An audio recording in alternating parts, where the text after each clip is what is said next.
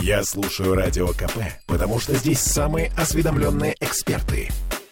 И тебе рекомендую.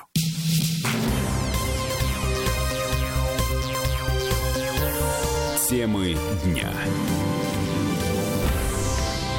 А у нас новая парадигма строительства метро в Петербурге. Если Беглов прошлым летом обещал 89 новых станций метро к 2050 году, то теперь Смольный официально обещает 57 станций. Три из них, Путиловская, Юго-Западная и Горный институт, уже в 2024 году. Короче, мы вернулись в петербургскую студию радио «Комсомольская правда». Я Олеся Крупанин. Я Дмитрий Делинский. У наших чиновников есть план. Есть деньги, чтобы этот план закопать под землю. 30 миллиардов рублей. Чуть меньше половины из них на стройку, чуть больше половины на закупку оборудования и проектирование. Давайте послушаем, что заявил вице-губернатор, строительный вице-губернатор Петербурга Николай Линченко. В 2023 году будет дан старт до конца весны этого года проходки в сторону будущей станции метро Яхтенная. В 2022 году метрострой Северной столицы приступил к подготовительным работам на Невско-Василиостровской линии. Метрострой Северной столицы ведет разработку проектно-сметной документации для перспективного строительства метро. Так первыми будут объявлены конкурсы на участке Красносельско-Калининской линии от станции Путиловская до станции Каретная и Лахтинско-правобережной линии от станции улицы Дыбенко до станции Кудрова. Ну, что я могу сказать? В Кудрово, кстати, метро по обновленным планам придет к 29 году, а, вместе с двумя десятками других новых станций.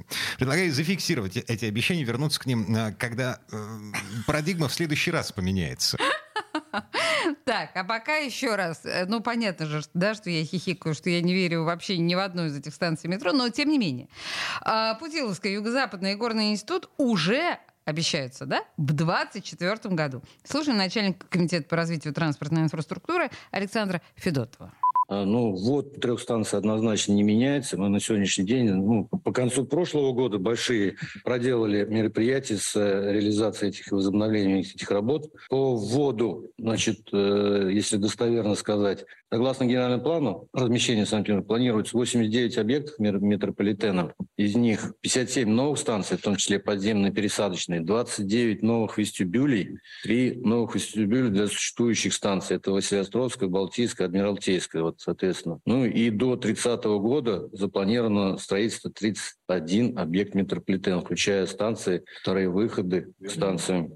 Я вспоминаю летний слайд из э, ВКонтакта нашего губернатора Александра Беглова. Там черным по белому, нет, не черным, синим, по-моему, по белому было написано 89 новых станций, станций метро. метро. Я тебе больше того скажу, если сейчас пойти на это заявление в телеграм-канале, оно так и висит неизмененное. 89 станций метрополитена. Там так написано. А, все, приговариваем. 57 угу. станций, все остальное это объекты. Вестибюли, переходы, вот это все. Угу. Окей. А, теперь по поводу другого строительства. 105 миллиардов рублей есть у нашего города на строительство дорог в Петербурге. Все тот же вице-губернатор Ленченко обещает, что в этом году машины поедут по развязкам. Э, ну, например, по развязке, которая уводит с Приморского шоссе к Лахта-центру.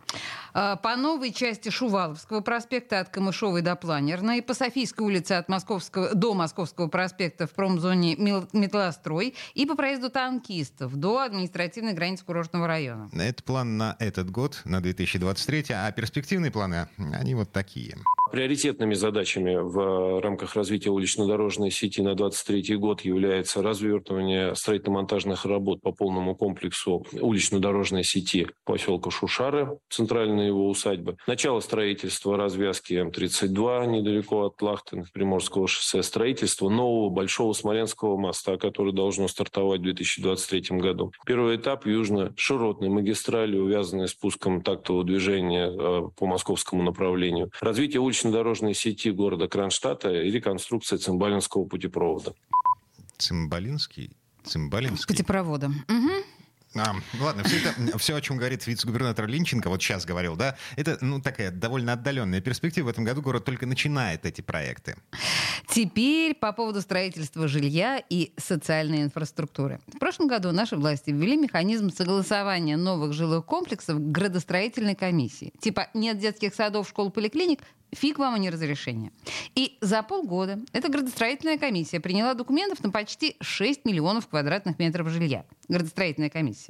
Это почти в два раза больше, чем было построено прошлом году. Ну и вот какая социальная нагрузка будет у застройщиков этого жилья, у этих 6 миллионов квадратных метров? На основании решений градостроительной комиссии будут созданы объекты социальной инфраструктуры. Вдумайтесь, в количестве 61 детский садик на 12 130 мест, 37 школ, 27 805 мест, 7 поликлиник, 1600 посещений в смену, 4000 квадратных метров и 43 отдельных помещения кабинетов врача общей практики общей площадью 21,5 тысячи квадратных метров планы в громадье. Но это, э, это все не сразу, не в этом году. А по мере строительства всех этих 6 миллионов квадратов, а строим мы, ну, ну вот по прошлогодним темпам, 3 э, миллиона в год, чуть больше. Планы на этот год э, по строительству социальной инфраструктуры гораздо скромнее, 76 объектов в общей сложности.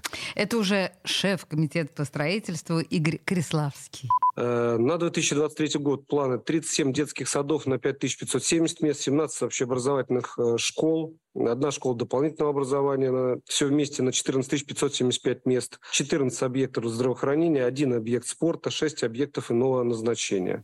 Ну, вот, например, пару часов назад стало известно, что Смольный согласовал строительство жилья рядом с Невской ратушей. Э, Новгородская 8, литера А, Десятиэтажный жилой дом. Десятиэтажный жилой дом. С подземной э, автостоянкой. Согласование в КРТИ вот, со всеми делами. При этом застройщик обязуется сделать капремонт соседнего детского сада, 49 там, по-моему, угу. и благоустроить прилегающую территорию. Это очень трогательно. Но в центре города будет построен десятиэтажный жилой дом. Ладно, еще одна деталь. Наши чиновники с гордостью говорят, что два года подряд Петербург является лидером среди регионов по решению проблем обманутых дольщиков. В 2022 году мы ввели в эксплуатацию 8 многоквартирных жилых домов из реестра проблемных объектов. Общая жилая площадь с данных проблемных объектов почти 76 тысяч квадратных метров. Это 2020 квартир. Также завершено строительство еще 11 многоквартирных жилых домов, находящихся в зоне риска и состоящих на особом контроле Комитета по строительству. До конца года мы планируем завершить застройку абсолютно всех объектов, находящихся сегодня в едином реестре проблемных объектов на учете.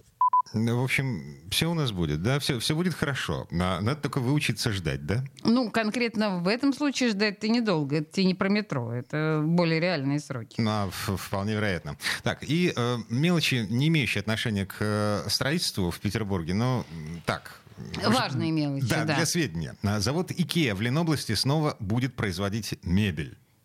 Об этом заявил губернатор Александр Дрозденко в эфире общественного российского телевидения. Мы, наоборот, даже закупали в других регионах Российской Федерации круглый лес и поставляли, так сказать, во многие страны Европы, и в Британию поставляли, и в США поставляли. Ну, достаточно сказать, что у нас было крупнейшее предприятие компании IKEA, IKEA Industry, которая, вот, ну, известная мебель IKEA, да, она производилась в Ленинградской области, тоже решили вопрос, наконец-то понятно уже есть финиш у этой истории, то есть будет новое предприятие, будет та же специализация мебель, только это уже будет мебель не Икея, но тем не менее это мебель, которая будет востребована востребована, судя по всему, не только в России, но во всем мире. Наверное, да. А, на самом деле, господин Дрозденко немного события опережает. Эм, народ, мы же любопытные люди. Вот, мы тут же бросились выяснять, а кто, собственно, будет заниматься производством мебели? Чье это будет предприятие? И что, это, что это будет за мебель? А вот фигушки вам, а не информация. В экономическом блоке администрации Ленобласти говорят, что переговоры между собственниками и потенциальными покупателями еще продолжаются. И даже если эти люди ударят по рукам, сделка еще должна пройти согласование комиссии комиссии при федеральном правительстве. А так что вопрос ну, как и бы не, не решенный этот вопрос у нас остается открытым. Какая прелесть.